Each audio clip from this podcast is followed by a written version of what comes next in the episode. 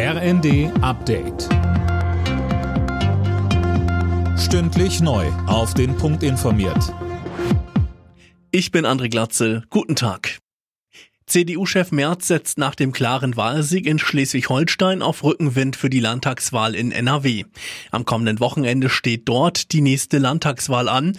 Umfragen deuten auf ein Kopf-an-Kopf-Rennen zwischen CDU und SPD hin. Den Wahlerfolg im Norden sieht er auch als Zeichen für die Bundespartei.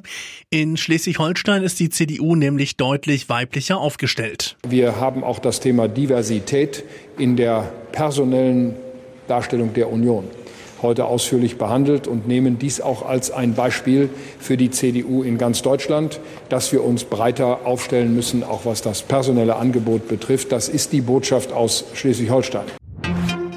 Bei der Militärparade zum Sieg über Nazi-Deutschland hat Russlands Präsident Putin den Angriff auf die Ukraine als Verteidigungsaktion gerechtfertigt. Die befürchtete Generalmobilmachung hat er nicht verkündet. In seiner Rede hat er vor den Gefahren eines neuen Weltkriegs gewarnt. Die Zahl der Cyberstraftaten ist in Deutschland auf einen Rekordwert geklettert. Das geht aus dem Bundeslagebild Cybercrime des Bundeskriminalamtes hervor. Mehr von Tim Britztrup. Im vergangenen Jahr gab es über 146.000 Fälle von Internetkriminalität und das dürfte nur die Spitze des Eisbergs sein. Viele Straftaten werden gar nicht angezeigt. Nicht mal jede dritte Straftat wird aufgeklärt.